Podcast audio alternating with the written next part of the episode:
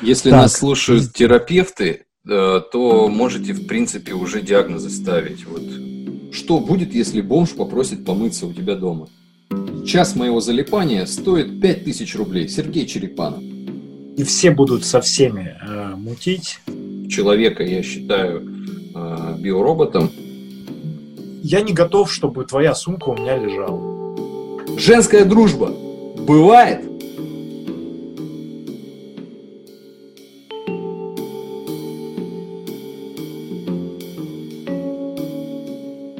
Всем привет, друзья! Буддист-гедонист, выпуск номер 1028. Дмитрий Никулин.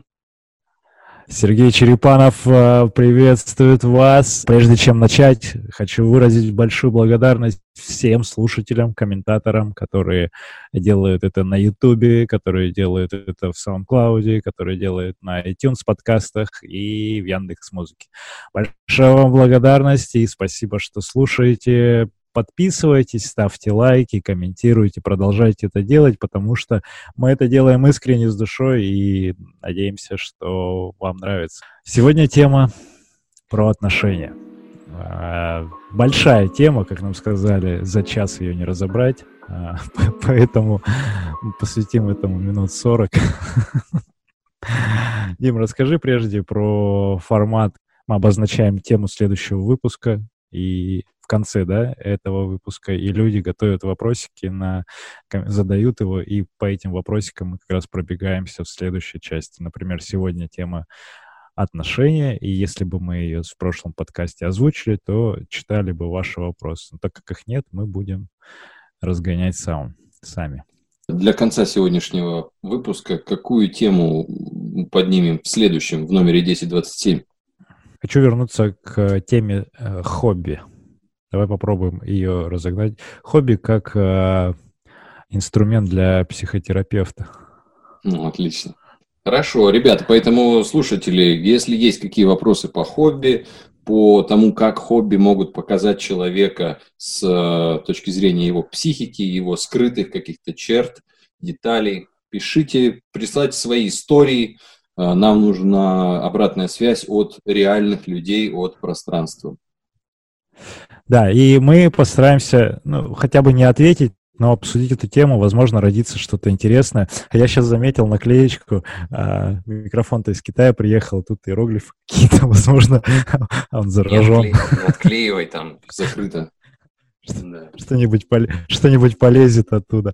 А, про отношения. Но помимо того, что отношения — это девушка, жена, и любимая женщина, это еще и родители, и вот эти две темы самые такие интересные в нашей жизни. Ну, может быть, про друзей зацепим. Э, мы можем Сегодня разгонять, мы не готовились. Мы можем разгонять и до коллег, и до, до знакомых, до школьников, до одноклассников, до однокурсников. Какие истории влезут в память, все будем перебирать. От, отношения с людьми, близкими, не очень а сегодня. А, вот пост написал сейчас в Инстаграме, я обязательно прикреплю ссылку, потому что это очень а, ценно и важно, и поделился про родителей, про любовь родителей, как, какой не было, какая была, чего я ожидал, это все в Инстаграме написал, там сейчас уже какие-то комментарии даже такие интересные. Это очень искренне, не ради хайпа, естественно, это мое такое публичное признание в любви к маме и папе. И вот можно с этой темы начать, Дим. Как, как с родителями дела вообще? И можем а, начать с, с коллегами, например. Общаешься ли ты с ними в офисе, когда ты там находишься? С родителями дела обстоят хорошо. Меня, ну как, я думаю, ни для кого не секрет уже из предыдущих выпусков, моя позиция такова, что человека я считаю э, биороботом все-таки э, до определенной степени и сам являюсь э, биороботом.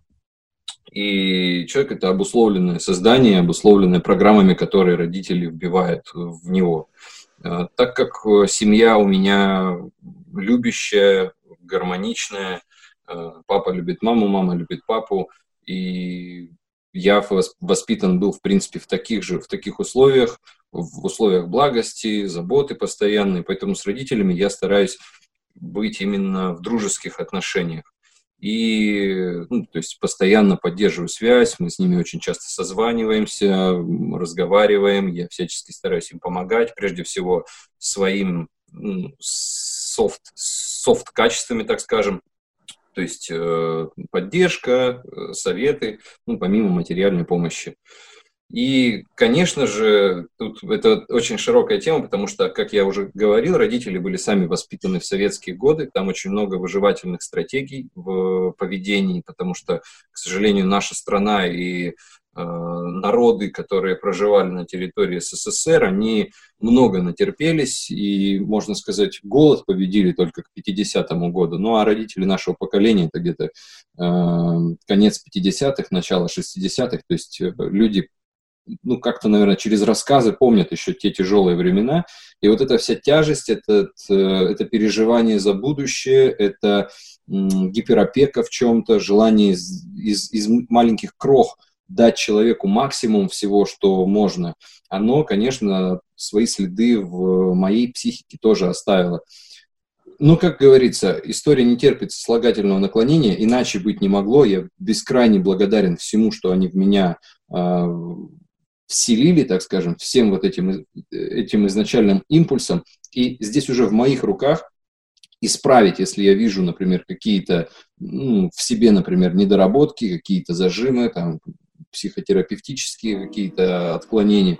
Это все в моих э, руках, и я беру на себя ответственность, чтобы это исправить. Возможно, если мне удастся там книжки какие-то почитать, того же Курпатова, например, или э, психологов известных, может быть, даже что-то родителям рассказать, и я постоянно стараюсь э, поддерживать обратную связь с ними. То есть, если что-то новое узнал о том, как там успокоиться или как э, настроиться на позитивный лад, я в разговоре затрагиваю частенько подобные темы, и очень большой плюс моим родителям, что они это все с интересом слушают. Я не знаю, насколько, конечно, они применяют это в дальнейшем в своей жизни, а, потому что темы, например, питания, она была очень жестко в штыки принята тогда.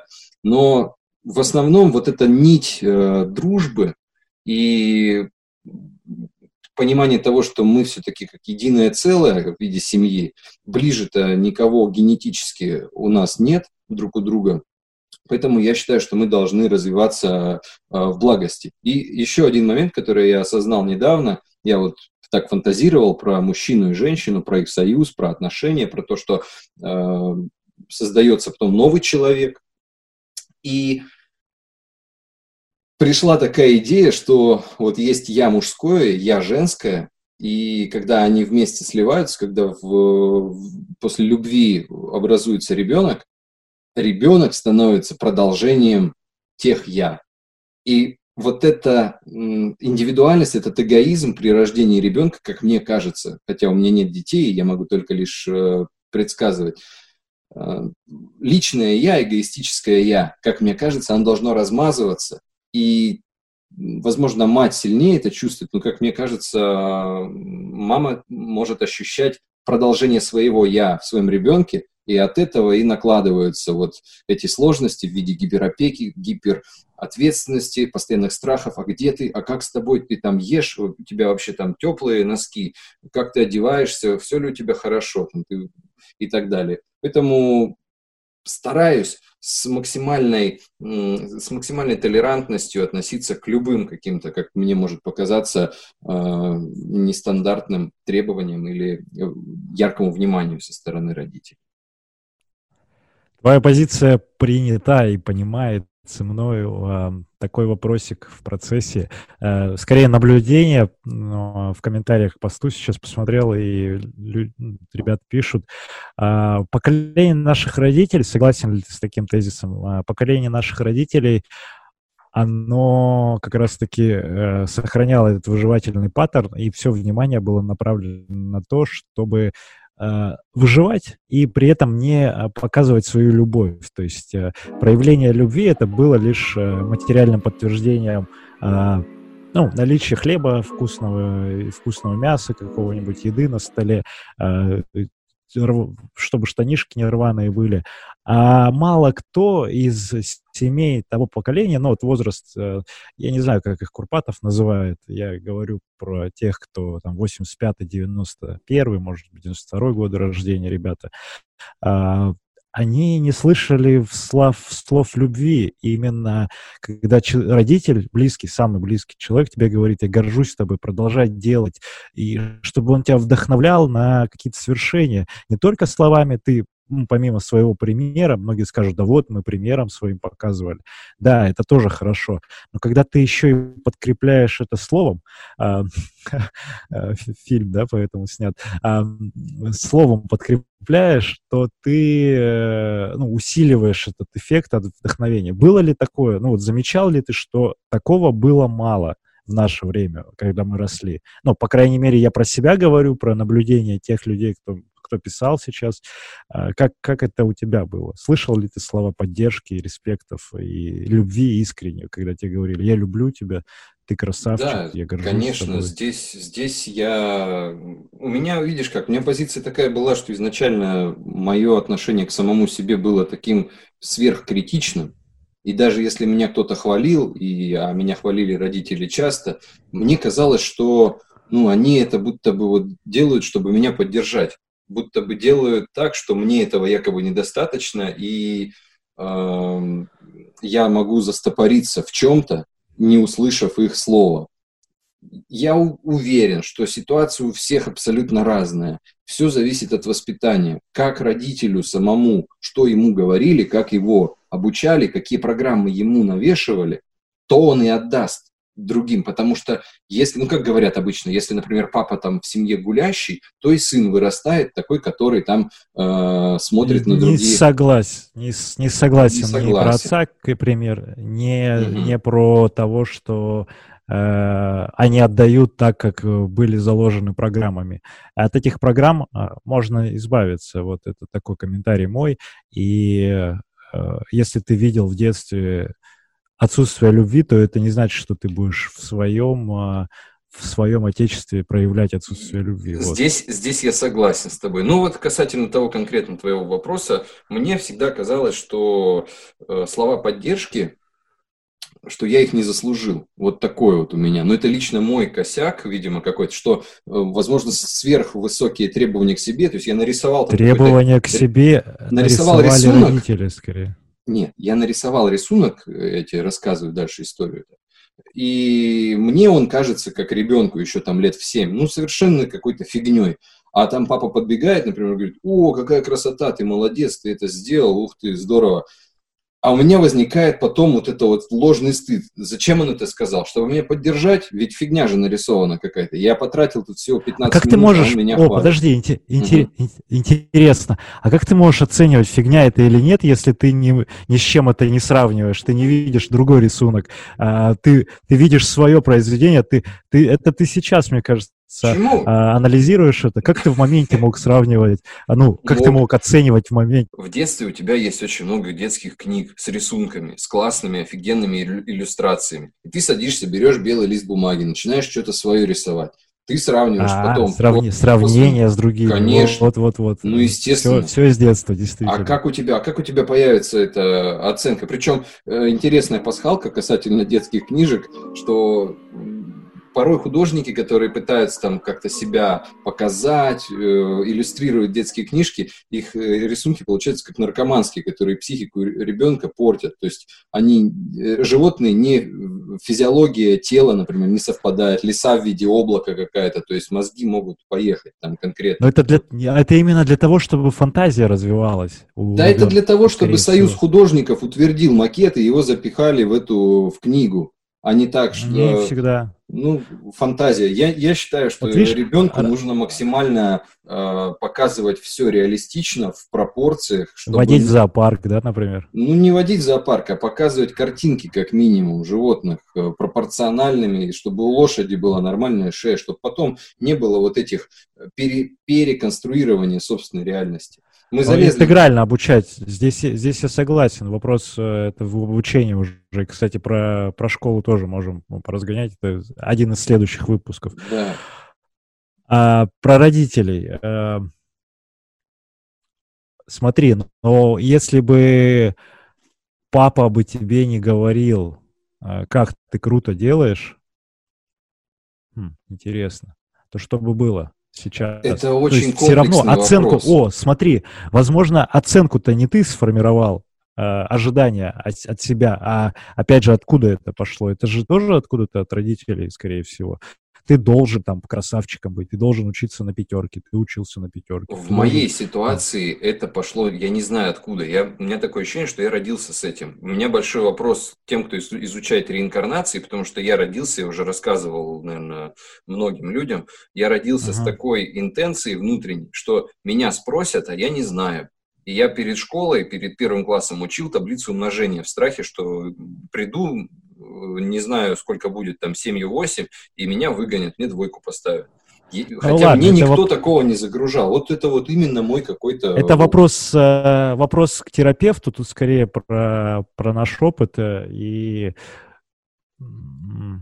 интересно, кстати, про терапевтов, если вы сейчас э, слушаете нас или э, у кого-то есть терапевты, расскажите тоже в комментариях про свой опыт э, именно слушателей, которые пользуются услугами и занимаются, разговаривают с терапевтами. Это тоже очень сложно признаться в этом, но в этом ничего нет такого постыдного.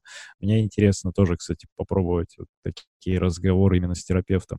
Если так, нас слушают терапевты, то можете, в принципе, уже диагнозы ставить. Вот персонаж номер один и персонаж номер два. А, да, можете ставить диагноз. Так, отношения с родителями. А, в общем, какой, какой, какой еще тезис здесь?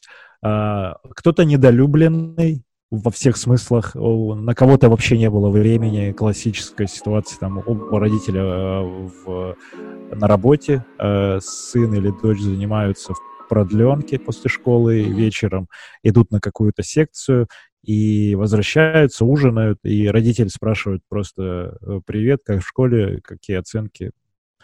То есть никто никогда, вот я про, опять же про себя говорю, а, никто никогда не у меня не спрашивал, как у тебя вообще как, как ты себя чувствуешь, какое у тебя настроение, какое у тебя отношение к жизни, там, не знаю. Ну, вот какие-то такие философские вопросы почему-то все стесняются задавать более расширено, что ли. То есть узнать отношение к ситуации. Они хотят какие-то приземленные, простые вопросы задать. Ну, опять же, это понятно, это приматы уровня выживания, и вот им нужно тепло, холодно, кому-то не хватает внимания, очень много неврозов. Кстати. Дорогие слушатели, я делаю эту врезку при монтаже, у нас случилась мгновенная карма. После слов о приматах Серегин MacBook сгорел.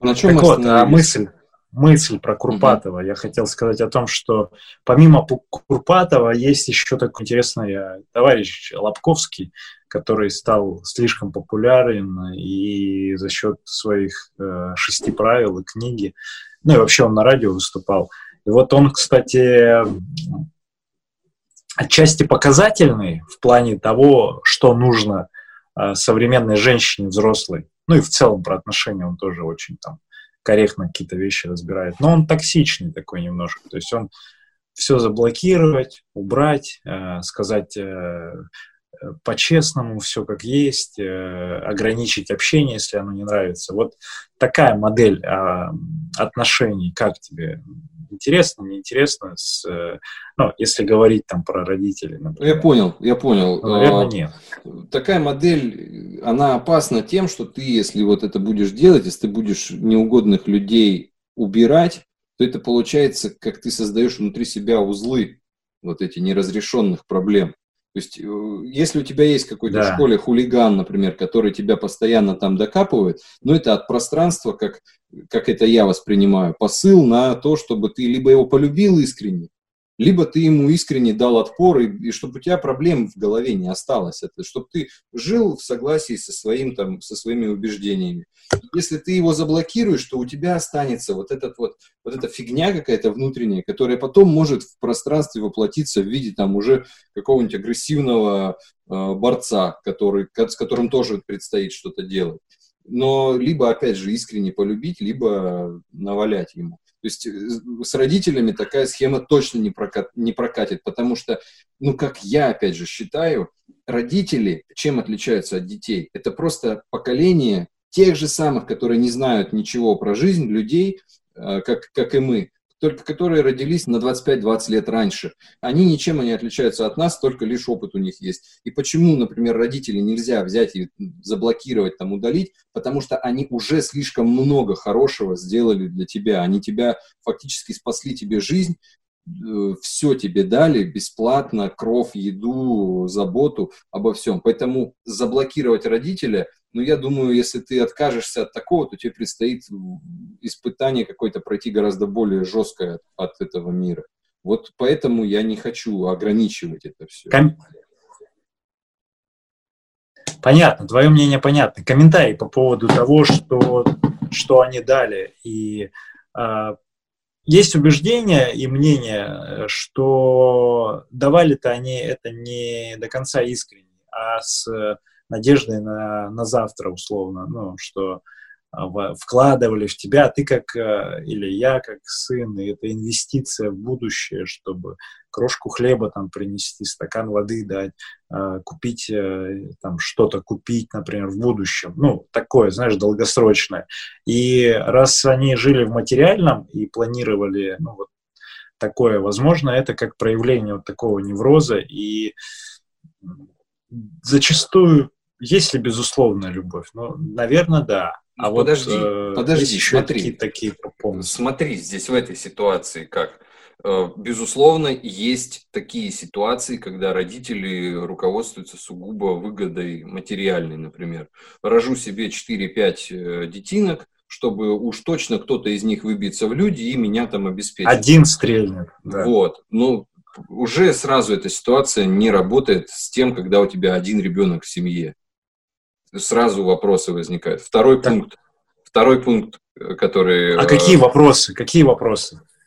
Вопросы возникают, что человек точно, значит, не стрелял вот так вот в вероятности на то, чтобы кто-то из них там стрельнул. Если один ребенок родился, то это значит, что люди, скорее всего, руководствовались биологическими своими э, программами по тому, что они хотят э, расширить свою, свою семью, хотят продолжить свой род. Это сильная очень штука, которая за, зачастую активизируется в женщине. У мужчины тоже там это желание иметь э, наследника, какую-то там свой, свое ДНК продлить, продолжить. А у женщины это, естественно, это ее фактически основная реализация в жизни. Поэтому возможно, вопрос материальный, он и даже не всплывал. Может быть, он там существовал где-то в подсознании, но в моем случае, я думаю, он не всплывал как, как основной. Другой комментарий касательно количества, это не зачастую неосознанное, мне кажется, продолжение рода, а это такая же, может быть, эгоистичная история, просто в одного человека по максимуму инвестируют все, и там еще сильнее эго у родителей раскачано, типа, ну, он должен, ну вот он должен, ему все надо дать сейчас по максимуму, мы ради него стараемся, потому что он один. А там он расстрелял, у них есть ресурс содержать там 5, 5 детей, и они просто дальше там, ну, по, по 20% инвестируют в каждого. А тут 100% внимания и ответственности, и ожидания от этого одного человека. И он такой сидит, и я, я буду таким вот. Тогда ну, представь, ну, как тяжело. Просто, Тогда представь, как тяжело будет этим людям, которые осознанно на поводу своего эго пошли на такой шаг, что сделать вот одного, это они тогда, получается, поставили на него все, на вот это на зеро, можно так сказать, когда оно да. зеро. И каждый раз, когда он выходит на улицу, там, ковырять э, совочком что-то, каждый раз, когда он перебегает дорогу, да. у них, получается, должно чуть ли не Кондратий их хватать. Ну, и кто может в осознанности пойти на... на такой шаг? Я не говорю про осознанность, это неосознанный как раз э, шаг. То есть они родили из-за того, что э, зачастую ребенок это неосознанный выбор. И половина семей, половина статистики показывает о том, что э, там после брака распадается на третий год э, брак, и 50% женщин воспитывают в одиночку детей. Это неосознанный выбор. В этом и суть, что они просто сделали, потому что так надо было, потому что кто-то так сказал. И они просто продолжают эту программу, ну раз он есть, ну давай тогда в него уже что-нибудь вложим, а потом окупится. Это как одна из, один из вариантов. Другой вариант, опять же, э, социального давления, это а, история о том, что на уровне государства эта тема поддерживается не для того, чтобы благость, любовь и вообще всеобщее продолжение рода э, развивать, а для того, чтобы плодить новых, э, новый ресурс, новые человеческие руки и ноги налогоплательщики, естественно. Государству выгодно, чтобы э, продолжался этот рост. Поэтому всяческая вот эта история поддерживается. Это не искренняя тоже тема. И это, если перекладывать на наших родителей в Советском Союзе, которые были э, рождены и выросли, и нас практически там же где-то воспитывали, это та же самая возможная история. То есть вот прям тут статистикой даже не надо. Вот почему-то на уровне, знаешь, вот это вот, что на кончиках пальцев чувствуется, что вот такая вот история зачастую была. И это эгоизм в первую очередь, потому что обусловленность неврозами, которые происходят у матерей зачастую. Все матери, это все женщины, матери, они, они невротички. Они прям, ну вот вот если разобрать каждую ситуацию, я прям убежден, я любой женщине это могу вот в лицо сказать, просто наблюдая за ее поведением.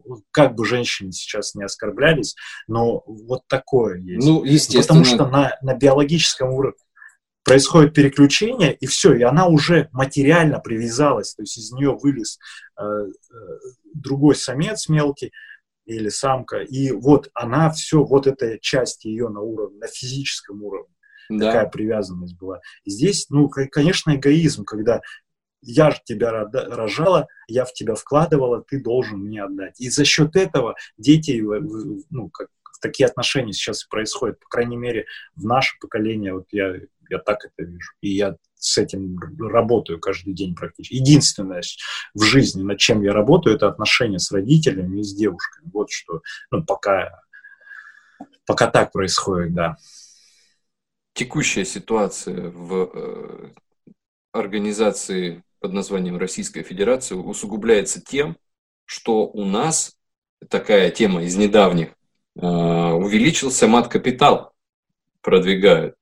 Э, и да тоже это, это все вот твои слова, которые ты сейчас э, произнес о меркантилизации вот этого дела, которое может быть неосознанный там или осознанный, сейчас это уже прямым текстом получается, поддерживается. На первого ребенка уже дают э, там какую-то копеечку, и за второго ребенка дают копеечку. То есть ты просто роди, и тебе уже 400 там или сколько-то тысяч в счет ипотеки или там в счет чего-то еще тебе дадут. Ну, я, я слышал, в общем, рассуждение, что этот закон не просто так для всех подходит. Мы здесь э, покажем коротко текст. Э, суть в том, что да. люди могут, например, не разобраться и, не, и понять, что они, то есть не понять, что они не проходят вот в эти дотационные категории, и заплатить ребенка. Потом выяснить, прийти там в собес, и скажут, нет, извините, мы вам не заплатим. Но душа уже воплотилась, то есть человечек маленький уже родился. А э, это, эта ситуация с эгоизмом, э, который ты сказал, особенно с материнским, ну здесь да, здесь я согласен, может быть слово неврастенник там или неврозы, как может быть грубым, звучать грубо, но я здесь скажу обостренные материнские животные программы, которые идут еще от млекопитающих, от рептилий, забота о потомстве, сильнейшие инстинкты, которые вообще никак не выключить. Женщина готова жизнь свою отдать, если что-то там вдруг случается. Как можно здесь вообще э, спорить? Естественно, это продукт эго. Поэтому давай тогда разберем. Вот например, такая ситуация. Вот многие люди, э, например, раздражаются так. от того, что мама постоянно звонит или пишет. И они вот говорят, вот что, что мне сделать в этой ситуации, как мне поступить. Вот твой персональный совет, например, если ты, с одной стороны, хочешь и любовь проявить к своей И рыбку маме, съесть. Вот. И хочешь еще и э, свое личное время, личное пространство, тем более цейтнот в Москве постоянно там, ты за каждый, после работы за каждые полчаса времени ты бьешься, и ты хочешь успеть везде и дома приготовить, куча дел. Как быть в этой ситуации? Как не обидеть родителя? А, и опять же не совет, а просто по опыту. Здесь, э, вот как раз здесь работает тема с э, обозначением, ну, с диалогом, с обозначением личного времени, пространства и просто проговаривание этих ситуаций. Если тебя это беспокоит, вот давай с этого начнем. Если есть в этом проблема, то э, то нужно как бы, понять, что возникает, понаблюдать за своими эмоциями в момент того, когда тебе мама звонит. То есть, что ты чувствуешь в этот момент. И если у тебя эмоция негативная, то уже пытаться разобраться именно с ней, объяснив ей о том, что ну, это слишком много контроля. Возможно, проблема в ней, у нее ей не хватает внимания или отцу не хватает внимания. Ну, зачастую мамы, наверное, так делают. Эм, и ну, может быть, дать это внимание через какое-то другое проявление. Тут э, либо такая научная работа, то есть потихоньку, э, про, проповедовать про личное пространство, про то, что ты уже взрослый, показывать, как ты это все делаешь, и обозначать. Вот, может быть, в ультимативной форме. Когда-то я и такое практиковал, и у меня были примеры того, что э, практика была с каждодневного практически созванивания, и потом она снисходила до сейчас там раз э, в 2-3 недели, наверное, звонок один, они не всегда яркие, эмоциональные, позитивные, но они просто есть звонки, чтобы послушать голос. Э, и что еще важно? Важно, что количество мессенджеров и прочих диалогов в интернете, оно увеличилось, и доступность стала высокой. У всех есть смартфоны, а у всех есть там WhatsApp или Telegram, и, соответственно, я с мамой ну, там общаюсь в тексте, она подписана на все соцсети, видит, что происходит, и поэтому лишний раз не нужно ей рассказывать, как мы там сходили на а, куда-то где-то побегали, либо что-то, какой-то проект запустилось или что-то еще. То есть какие-то такие базовые вещи она видит уже сама и просто калибруется. Ей важно просто, ну, то есть ей не хватает внимания, не то что внимания, а, наверное, ну да, внимания, то есть ей просто не хватает общечеловеческого внимания. Ну там куча всего можно разобрать, на... Я знаю, что, мам, ты послушаешь, привет тебе, и я думаю, что и твои, Дим, родители тоже э, услышат это. А, к вопросу о том, что здесь не хватает э, внимания просто, и они, ну, как бы продолжают обуславливаться, что ты их ребенок, э, и, и, и хотят, чтобы ты был подконтрольно, то есть у них отложился еще тот э, 15-летний школьник, который был, и вот они до сих пор думают. Здесь нужно проговаривать этот момент, обозначать, если тебе это не нравится, то говорить об этом вслух, говорить, что тебе не нравится, и, и все. Быть честным, в первую очередь, с собой и э, с родителями. Оскорблять ни в коем случае не надо, но потом это как, ну, как практика, то есть ты это смотришь, ты наблюдаешь, разговариваешь, и оно меняется со временем. Вот, если тебя это беспокоит, меняй. Если не беспокоит, фу, кайфуй, разговаривай каждый день, хочешь. Ну, там на самом деле эти разговоры, я понимаю, из-за чего они происходят. Там проблем много на той стороне еще. Проблем, которые связаны как раз-таки с психологией. И, ну, э, я не могу советовать, как жить другому человеку, даже если это мама. И такой опыт. Ну, еще проблема России, ну и в целом, наверное, нашего поколения, что общество-то как бы не говорили, что она патриархальная, но она матриархальная на самом деле.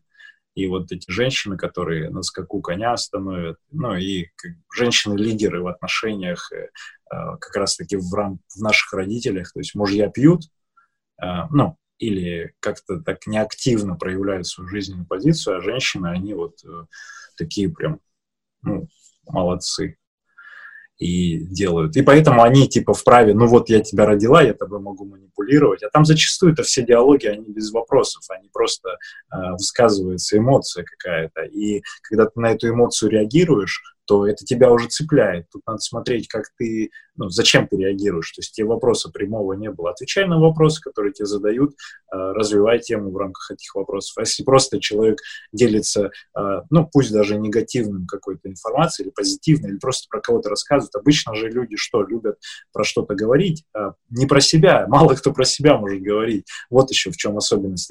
Если разбирать отношения. Заметь, что люди говорят про про кого бы то ни было, сплетни, то есть общество почему начало развиваться? Начались сплетни, что у нового племени вот это есть, палка появилась, эти прибежали, рассказали, этот с этим спит, ну, как бы на уровне приматов еще как это развивалось. А сейчас это такая же история, там, Людка туда сходила, у Зинки муж э, женился, у этой там тот родился, и вот все, тебе почему-то эта информация должна быть интересна, тебе это транслируется от родителей, от друзей, то есть никто не говорит про себя, никто не говорит про свои ощущения того, что у него происходит, про свое отношение к, к ситуации. Кто-то говорит, что а вот этот сказал то-то, то-то, и начинается, ну, что обсуждение того человека, причем, знаешь, а, в негативном ключе зачастую, что а, это там проститутка или это там тот-то, тот-то. И никто не говорит свое отношение к этой ситуации. Вот я это замечаю в основном в, в отношениях с людьми и в диалогах с ними. И также это в родителях, у друзей, такая же история. В первую очередь нужно как бы обратить вот на это внимание, мне кажется. Хорошо, такой, такой вопрос интересный назрел. Ты затронул тему э, того, что в случае с обсуждением чего-либо с родителями, зачастую они больше рассказывают о том, там, кто каких предметов переместил в какие области, матери, про материальные вещи, там какие-то прогресс текущих дел, э, текущие успехи, что вот, вот это удалось, вот это удалось, вот это удалось. А зачастую сталкиваюсь с этим на работе, с коллегами, да и в принципе и с друзьями тоже. То есть количество тем, которые раньше были интересны, которые меня цепляли, там, о, ты достиг вот это, ты достигатель, ты крутой достигатель, ты круче, чем вот этот достигатель. В моем рейтинге достигателей ты теперь на 156 месте, а был на 162-м. Откалибровались. Все, да, все друзья сразу же, то есть все борются, ну, как я считаю, что мужчины неосознанно друг перед другом э, выкаблучиваются, если можно так сказать, в фоновом режиме.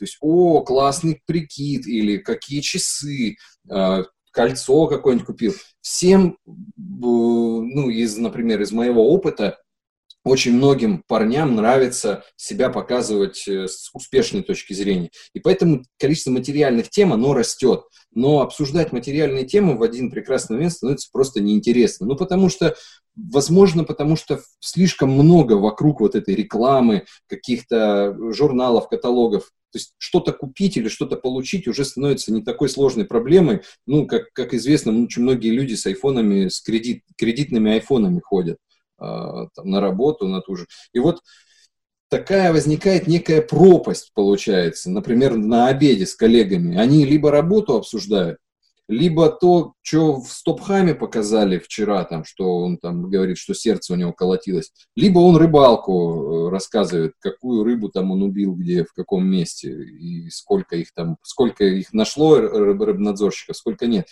Как э, для людей, например, которым интересны либо специфические темы, либо какие-то уже нематериальные темы, как ты посоветуешь находить общий язык э, с, со сложными, так скажем, компаниями?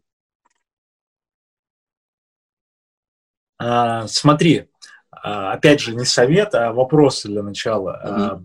Если тебя эта тема беспокоит, ну, ты не можешь обойти ее стороной, и ты, видя в офисе на обеде эту компанию людей, ты слыша эти разговоры, что-то там у тебя возмущается, типа, а, опять они там, опять они. Тут, наверное, три даже стратегии. То есть первое, это не участвовать в этих диалогах и не вовлекаться. Ты делаешь свою работу, ты занимаешься своими делами, э, ты смотришь свои видео, слушаешь. Ну, то есть абстрагироваться, заниматься там только работой на работе, не вовлекаться в диалоги. Второе, ты можешь, э, находясь там, ну, тоже смотреть, если эти диалоги есть, ты можешь участвовать, если ты в контексте, ну, просто не, опять же, не вовлекаясь, как бы не втаскивая в тему, ну, просто, типа, ну, удочка, рыбалка, ну да, пацаны, а чё, как рыбалка вообще? Ну, просто, знаешь, проявить заинтересованность, они тебе там через рыбалку расскажут про то, что их там отец в детстве сбивал, например, на этой рыбалке. Mm-hmm. И, ну, какие-то такие штуки вылезут. А третий вопрос, э, третья стратегия, это просто закидывать свои вопросы, которые тебе интересны.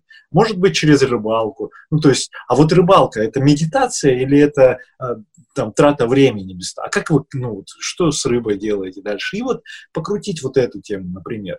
Вот я бы пошел по пути, э, ну, если бы меня это беспокоила история, если бы у меня были коллеги на, на обеде, э, э, коллеги обычно на ужин. Вот. А если бы меня эта история беспокоила, я бы, наверное, такую стратегию бы просветительскую бы начал. Ну, то есть я бы послушал и э, через темы, которые им интересны, я бы закидывал э, свои вопросы, которые мне интересны. Принятие, опять же, принятие, ну, не знаю, это, по-моему, инструмент, который работает и в отношениях с женщиной, с родителями, с друзьями, с коллегами.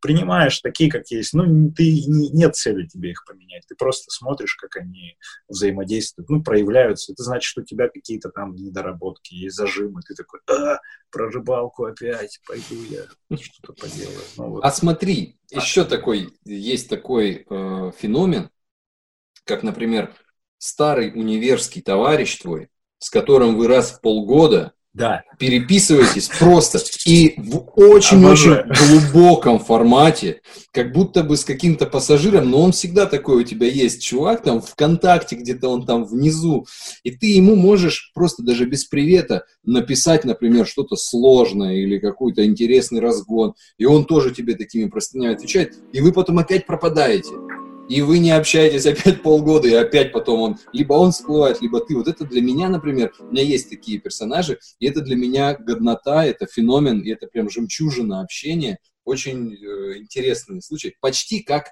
общение в чат-рулете, или с попутчиками в поездах, которые тебя видят первый последний раз. Ну и вот такие ребята. То есть получается, что здесь, в принципе, эго ты заткнул. И ни ему, ни тебе нечего друг перед другом показывать. Единственное, что вам интересно, это точка зрения другого человека, потому что вы знаете, что она достаточно глубока может быть. И интересно, она может обогатить твою. Тут чуть-чуть, конечно, эго включается. Персонажи. А, у меня есть другой тип людей, которые когда-то где-то были знакомы, и вот как раз с ними работает эта блокировка. Когда-то где-то были знакомы, и они пишут ВКонтакте, да, например, типа, здорово, Серый, ты же там в компьютерах разбираешься, а что, посоветуй материнку какую купить, например. Ну, то есть, меня такие вопросы, э, они улыбают. Сейчас, конечно, таких персонажей уже нет давно, но вот когда они активно лазили, я просто, я смотрю, и, и просто меня это прям вот искренне радует, потому что, ну, я человеку пишу, э, Захожу в Google, специально пишу, какую материнку купить, выбор материнок, копирую эту ссылку, отправляю ему на Google, говорю, вот, пожалуйста. Все, человек пропадает. ну, то есть, ну, ну, просто, представляешь, вообще не, ну, то есть у кого-то убеждение, если ты там учился где-то в политехе, инженер, а программист тем более, они к тебе с такими вопросами приходят, там, типа, а вот ты же там сайт, ну, не знаю, сайты делают, еще ладно, а вот про компьютеры обычно там, вот у меня компьютер запылился, и надо пропылесосить, посоветуй фирму. Вот такие есть персонажи. Другие персонажи могут тоже просто прийти и сказать, «А, здорово, у меня все хорошо, вот у меня там сын родился, вот у меня там этот родился, вот я тут работаю. И, ну, вот просто, знаешь, начнут поливать э, ну, инфой о себе. То есть вопросов вроде не задавал, не общались там со студенчеством, например, а те человек приходит и излагает, ну, ну хорошо, ну ладно. Ну, я прочитал. Какой вопрос? И вопросов нет. Да, я прочитал, а мы, мне вопроса нет, ну то есть, ну хорошо, окей. И, и такая тишина, ну то есть я отвечаю как-то там, типа, ну привет, здорово, и как будто, знаешь, как будто он ждет, такой сидит и ждет, ну, а у тебя как? Ну, что-то вот такое, знаешь, типа он увидел там аватарку из какого-нибудь Нью-Йорка или еще где-нибудь, что и ждет, наверное, рассказа про то, как я там путешествую, или, ну, типа, а что нового? Блин, чувак, 10 лет мы не виделись, и новое вообще, ну, абсолютно ничего старого. Посмотри я, я сейчас не да? готов тебе пересказывать. Ну, например, да, кому интересно, я так, ну, иногда я забавляюсь тем, что, типа, а что нового? Я говорю, ну вот, зайди в Инстаграм, я пишу там, ой, Инстаграм это неинтересно. Ну не, извини, мы не общались пять лет, я тебе что, сейчас как я тебе буду пересказывать? Ну смотри, я не знаю, сторис, почитай там, что я пишу. если тебе искренне. Если ты просто так, на, ну, как-то вот что-то диалог поддержать, у тебя есть какая-то цель э, для того, чтобы, ну, какой-то дальше вопрос задать. Ну, ты задай вопрос сразу. Зачем вот это вот? Не, вот это не искренность, она как раз-таки э, предполагает, чтобы там заблокировать, удалил. Раньше обожал такое делать, это вот э, с блокировкой, со всякими вот такими людьми, которые не очень угодные, там, ну, не угодно, не в плане не угодно, а вот просто, ну, вот. Вот этот момент мне очень интересно, интересно объяснить, этот момент.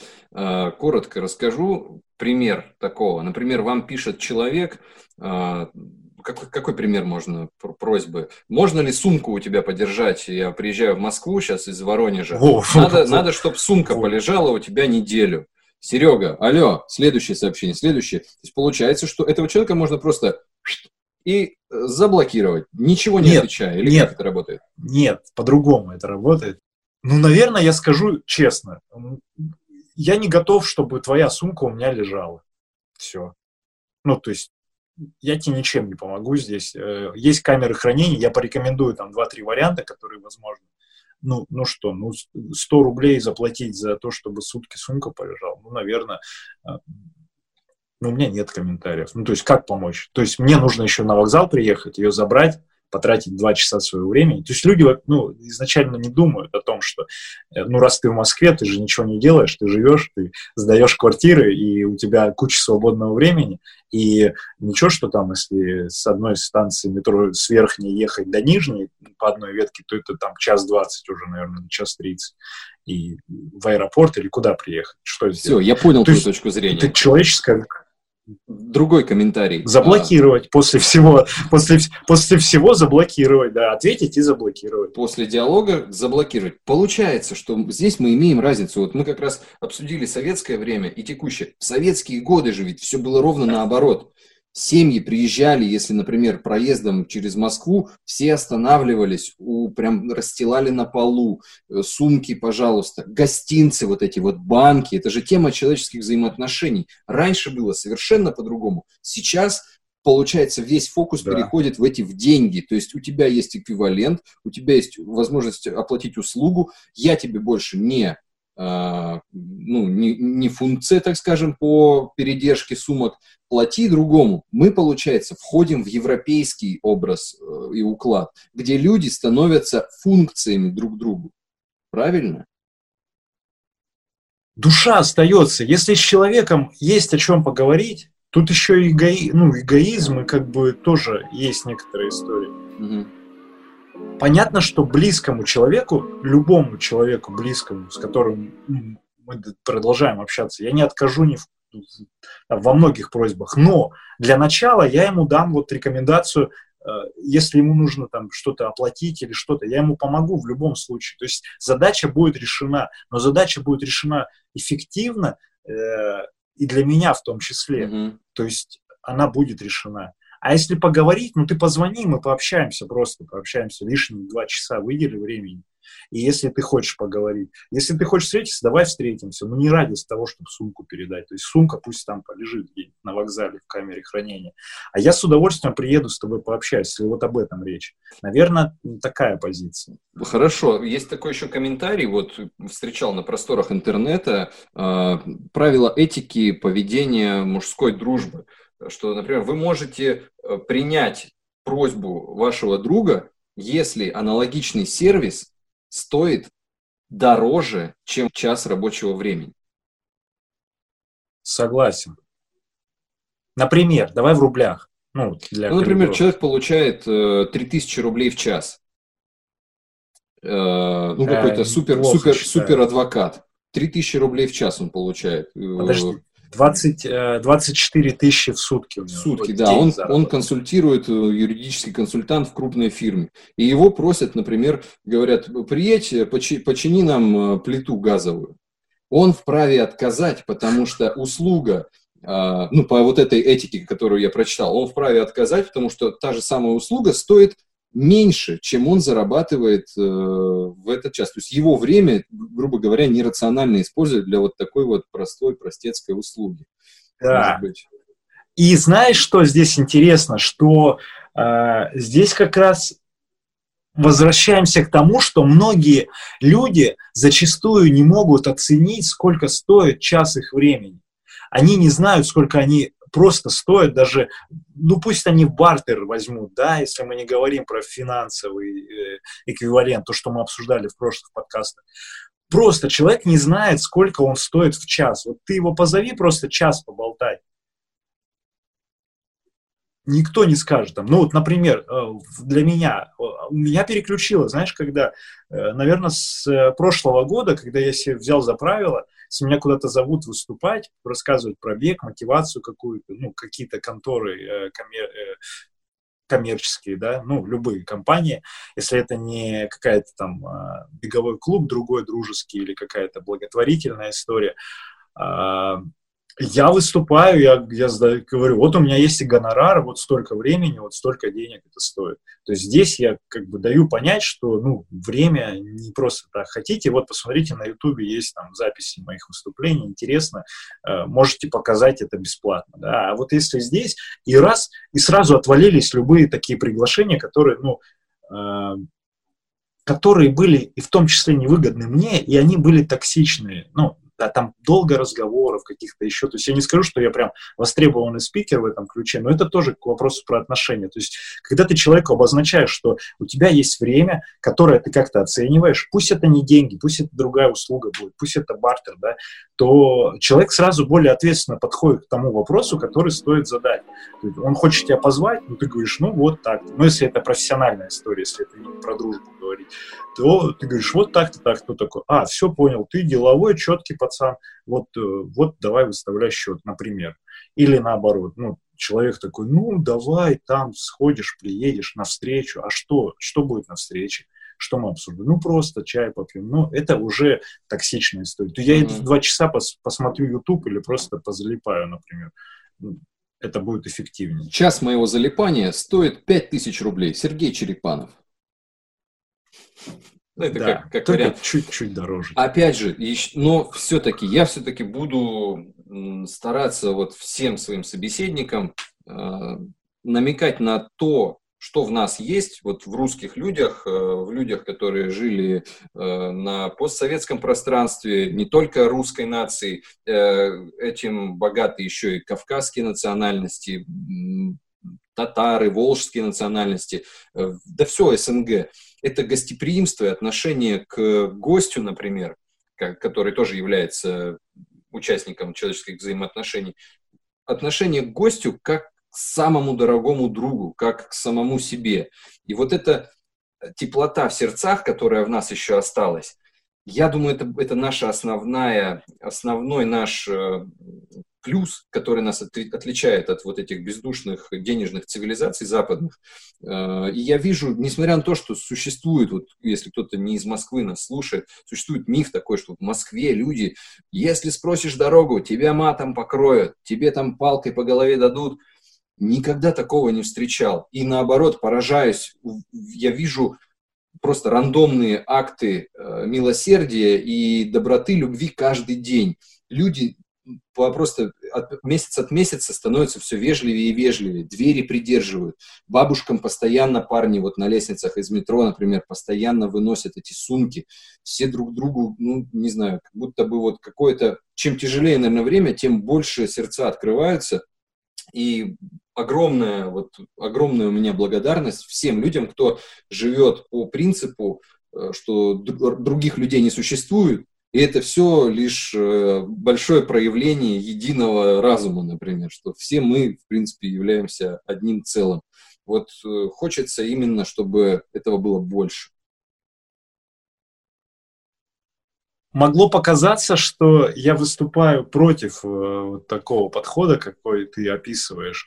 А, но опять же, вопрос в том, что если к тебе человек случайно с улицы зайдет, ну, как-то, не знаю, агрессивный, ну, ну, такого даже не будет. Или мало знакомый человек попросит переночевать. Ну, ты согласишь, что ты засомневаешься, как ему помочь. Конечно, и, у меня вообще есть страх, или например... Ты открыт, или ты открыт для всех? У меня есть страх, например, который мне, думаю, предстоит как-то проработать. Что будет, если бомж попросит помыться у тебя дома?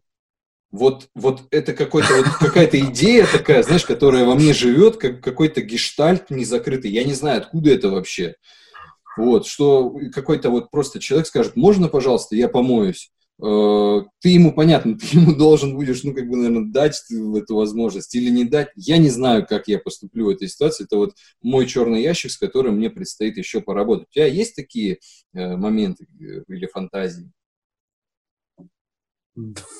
Об этом не думал, но это крутая история. Я бы, я не знаю, как я поступил. Ну, то есть от обстоятельств зависит. Опять же, эти ситуации не проявятся, если они не должны проявиться. Каждая ситуация в отношениях, в простящем, который к тебе приходит, в каких-то диалогах, это все происходит потому, что так должно произойти для того, чтобы каждый из вас, ну, каждого из вас тоже нет здесь по сути, чтобы ты в этой ситуации обратил на внимание на это и прожил ее, и она будет повторяться до тех пор, пока ты не осознаешь, что происходит именно в этой, из-за этой ситуации. Вот. И, наверное, поэтому с сумками, с какими-то людьми, которые там что-то где-то там пишут, какое-то такое странное сообщение, никогда такого не было. Возможно, сейчас появится, раз мы об этом начали говорить. Но у меня в другие пасхалки приходят люди какие-то странные. Вот, кстати, про отношения тоже. А, помнишь, когда я вчера тебе рассказывал про то, что там пару человек подряд друг за другом написали мне о том, что, ну вот, там, позвонили, говорят, займи денег. Это же тоже касается отношений. Ну вот как? Ну, понятно, что человек не пропадает с голоду, а там на какую-то, ну, на что-то ему не хватает. Пусть там бытовая техника, пусть там какая-то услуга или еще что-то. Вот займи денег. Вот какая твоя реакция на любую просьбу не самого близкого человека, но он такой, как бы, ну, средней близости, скажем так. Не вот проявляются такие ситуации. Друзья, кто просит перехватить деньги, не проявляются. всегда э, занимаю, если это друзья из моего круга общения. А сторонние люди никогда не просят занять денег, поэтому вообще даже не задумывался насчет этого. Ну, не сторонний, ну, там, племянник двоюродный или там дядька какой-то. Ну, не было такого, да? Ну, не было. Ну, если дядька попросил бы, я бы занял или занял? Хорошо. Ну, вот э, для себя я упростил этот э, вопрос, э, и вот, как я тебе рассказывал, придумал себе принцип, что есть такой принцип, который упрощает жизнь. Я никому никогда не занимаю денег. А, и все. И тут вопросы все снимаются. Ну, то есть, вот так я живу. Это чтобы, а, не расстраиваться, если этот человек не отдаст денег, б, не портить с ним отношения, напоминая ему, а зачастую все равно, ну, люди не очень ответственные к этому подходят, раз не свои, это как такой бессрочный кредит. И вот, вот такое, значит. И, и, и что? И это отношение никак не портит с людьми. Ты просто даешь понять, что вот у тебя есть такие правила. И, не знаю, ну, наверное, как- как-то это можно объяснить еще. Я думаю, что сложные ситуации, вот, связанные с проявлением подобных э, случаев, они просто прекращаются, когда у тебя внутри перестает возникать проблема от этого. Перестает да. э, ощущение проблемное или там какой-то вот малодушие, блин, он написал, что делать, так, так, да. так, сейчас офлайн отовсюду выйду, чтобы там меня никто не видел, может через э, два дня он там найдет у кого, ну мало ли какие бывают случаи. Вот если есть проблема в ситуации в этой, то проблема, она возникает же в разуме человека, которому задают этот вопрос. И здесь необходимо, как ты уже Он додумал. Э, решать, э, именно необходимо решать эту проблему в голове, с додумываниями как раз вот с этим. Да, действительно, любая ситуация, будь то заем денег или что-то еще, возникая эта ситуация, она создает какую-то эмоцию. Вот если эта эмоция такая противоречивая, начинаешь неудобно сидеть на стуле и сомневаться, э, то посмотри на нее еще раз, и еще раз, и еще раз до того момента, пока у тебя будет такое, о, ну вот, да, нет, не знаю, не, не дам, не возьму. Вот что-то однозначно, когда придет. Это и касается отношений с женщинами. Если ты можешь однозначно сказать про свои чувства, например, Uh, любимая женщина, да, любимая женщина, ты можешь однозначно сказать, у тебя нет сомнений, у тебя даже на, на интенцию нет сомнения в том, что ты чувствуешь, то тогда это максимально искренне. А когда начинается, ну, вот это, вот это, а вот поэтому... Держи цветы. Все. Кстати, тут вопрос. Да, какой, что цветы? Ну, когда пытаются заткнуть, например, подарками, когда материально-чувственные. С одной стороны чувства идут, а с другой стороны идет именно откуп вот этот вот. Вопрос. Так как э, ты в нашей, э, в нашей банде, в нашем коллективе имеешь э, штамп в паспорте официально уже, вопрос глобальный. Стоит ли жениться вообще? И что дает женитьба семья и, ну вот, дает как для э, самца, для самки и в целом для общества. Есть у тебя какое-то рассуждение на этот счет? У меня какое-то мнение есть, я ну, поддержу твой, твой рассказ или там какие-то вопросы, или сам прокомментирую. Расскажи, пожалуйста, твое мнение интересно именно вот для меня, для меня самое важное э, это не штамп в паспорте, а это то, какие у вас совместно возникают вибрации насколько вы убеждены оба партнера в том, что рядом с тобой именно тот человек, который должен быть рядом с тобой. Если у тебя есть это понимание, и оно совпадает в глаза в глаза с э, твоей родной душой, то возникает некая такая космическая вибрация, которая, в принципе, как колокольчик уже и вас э, вот эти вот э, два кольца и соединяет сразу, в эту секунду это происходит. Для этого не нужен священник, для этого не нужен штамп, для этого не нужна работница торжественного ЗАГСа. Ни, ничего для этого не нужно. Вы уже все, в принципе, сделали перед космосом. Брат, и вот говоря про колокольчик, я предлагаю, э, кто смотрит нас на YouTube, подписаться и нажать колокольчик. Отлично. Но дальше идет, дальше идет э, э, такой как аспект, как моральное давление социума. Так как мы живем в мире, где, э, ну, я живу в мире, где очень важно мнение других людей, э, чтобы не возникало излишнего внимания, излишних вопросов каких-то. Ну, в системе все-таки люди живут. И здесь можно, конечно, сжечь паспорта, в принципе, и уехать в лес жить без паспортов. Но если ты хочешь одной ногой залезать в эту систему, тебе необходимо эти отношения э, в рамках этой системы как-то формализовать. Ну, здесь тогда я все-таки считаю, что отношения, которые подкреплены штампом в паспорте, в рамках текущей системы, ну, для женщины, наверное, это некое успокоение прежде всего это нужно женщинам, потому что с точки зрения законодательства Российской Федерации мужчина является ущемляемым элементом. Здесь э, спорить, я думаю, никто со мной не будет принципе, ты уже заикнулся про, матри, про матриархат, тут же можно достать э, всякие статистика разводов и с кем остаются дети и так далее, понятие алиментов. Это очень такая сложная тема, но женщине действительно нужен этот штамп в паспорте, чтобы себя обезопасить. Если у нее нет внутренней совибрации с партнером, с ее, прежде всего, другом и верной второй половиной, но она будет думать только о штампе, только исходить из выживательных стратегий, как бы мне, чтобы у меня, чтобы я, а не как бы мы, чтобы у нас. Там, там мысли уже совершенно другие. Думаю, вот, вот коротко, если вот это мое такое мнение. Да, а, пока ты разговаривал, а, такая возникла а, пасхалочка тоже помимо того, что штамп в паспорте это ритуальная, скорее всего, уже история на уровне государства и фиксирования вот этих вот кирпичиков.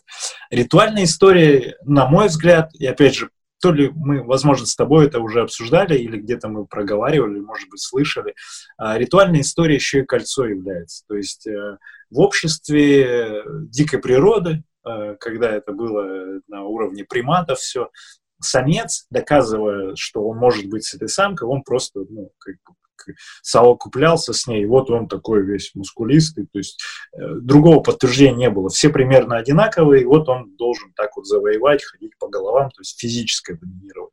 Сейчас же, чтобы обо, ну, обозвать, э, опять же, что вот эта самка моя, а вот этот самец мой, началась вот эта вся история, и чтобы это тоже какая-то калибровка такая социальная была, типа, ага, вот этот с этой, значит, по умолчанию э, кольцо видишь, все, ты э, как, э, интеллигентный человек, ты должен уже по-другому на эту женщину смотреть или на мужчину, например.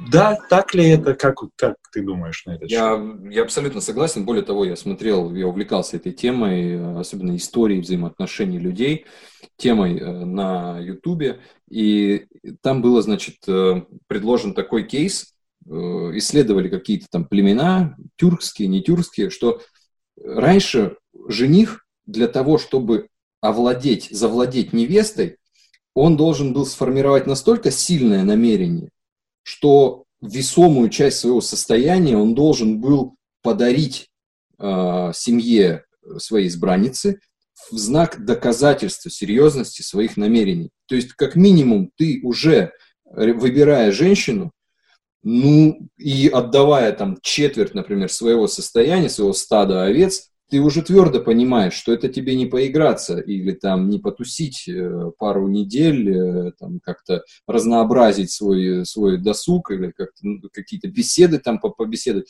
Это уже все, это у тебя четкое намерение на всю жизнь. Такие браки, как мне кажется, пусть они, может быть, более архаичные, там, конечно, может происходить патриархальная жесть и все такое, но, как минимум, с точки зрения надежности и общей какой-то э, целостности, поставленности на рельсы с точки зрения двух партнеров, это гораздо более стабильная ситуация, потому что такие люди, ну, они вместе, значит, на всю жизнь, там, до самой смерти такие союзы будут. В наше время я вижу, э, как социум повернулся. Теперь э, осталась от этого ритуала только лишь э, коммерческая фишка, вот это с придуманным кольцом. А зрители наши, наверное, слышали, что э, сам ритуал дарить обручальное кольцо был придуман э, маркетологами бриллиантовых э, компаний ювелирных, у которых был спад в середине 20 века, и они этот, этот, э, через фильмы, через всякие журналы, газеты распиарили. Одна из таких спор. компаний, компания Tiffany. Tiffany, да. И сейчас это вот, наверное, единственное осталось. Ну, плюс штамп в паспорте и закон, который защищает уже женщину, там, половина имущества всей семьи очень обидно, конечно, смотреть на меркантилизацию в целом отношений, на вот этот, на товарно-денежный какой-то э, взгляд и той, и другой стороны, и мужчин, и женщин. И, конечно же, хочется, наверное, чтобы вот вернулась старое доброе, как говорится. Ну, мы посмотрим, к чему это приведет. Может быть, вообще, как у Хаксли, э, с э, родами и воспитанием будет заниматься государство. Кто его знает и все будут со всеми э, мутить и добра наживать, как говорится. Отлично. У нас э, получился довольно-таки сочный выпуск. Я думаю, что если останутся вопросы, можно сделать и вторую часть, и третью, потому что очень много тем мы, я думаю, не э, обговорили. И теперь наша новая рубрика «Блиц». Несколько вопросов Сергею, нашему дорогому гостю, на которые он может отвечать коротко но, может быть, не коротко. В общем, не знаю, как у меня получилось, не получилось. Вот, первый вопрос от наших подписчиков. Женская дружба бывает? Нет. Дальше. Пишет бывшая. Ответишь? А, да. Люди – это функции или живые души? Живые души. Ну, и если ты встретишь маму, что ты ей скажешь? Мам, я тебя люблю. Привет, мам. Спасибо. Отлично. Супер. Пилотная рубрика готова. Так, ну, ну про бывшую, стой, стой, про бывшую. Это же, теле, это же телеграм-канал, правильно? Да, конечно, конечно. Который за сколько продали, ты не, все, не все, помнишь? Все лям а, 900, по-моему. Mm-hmm. Отлично. Ну, Чапарян же. Да, и меня критиковали, что мало было выпусков моей уже персональной рубрики с давно забытыми или непонятными лайфхаками, или непонятными песнями из Винни-Пуха и так далее. Вот сегодня предлагаю вашему вниманию вот этот э, устранить психоз касательно женских плащей или мужских плащей или пальто. Вот вы, может быть, видели, что на э, плечевой стороне у этих э, элементов одежды, то, то есть на, на плечах бывают элементы одежды, как такие наподобие погонов, я все время думал, что это имитация вот... Мякушки, мякушки. Имитация э, человека, который никогда не служил, его вот это подавленное желание как-то прикоснуться к милитаризму, наличие вот этих заклепывающихся или застегивающихся на пуговку полупогонов, которые бывают отрываются, так смешно висят. Так вот, узнал недавно, для чего, собственно, это нужно. А это нужно для того, чтобы можно было сумку, которая на плече, застегнуть, чтобы она никогда больше не спадала у вас с плеча. Вот такой простой лайфхак. И все-таки это не, не стремление к милитаризации, а простое, банальное человеческое удобство. На этой интересной ноте, друзья, не забывайте писать э, следующую тему, э, комментировать. Что мы обсуждаем в выпуске следующем? В следующем выпуске мы обсудим такую тему, как хобби как пища для психотерапевта. Давай.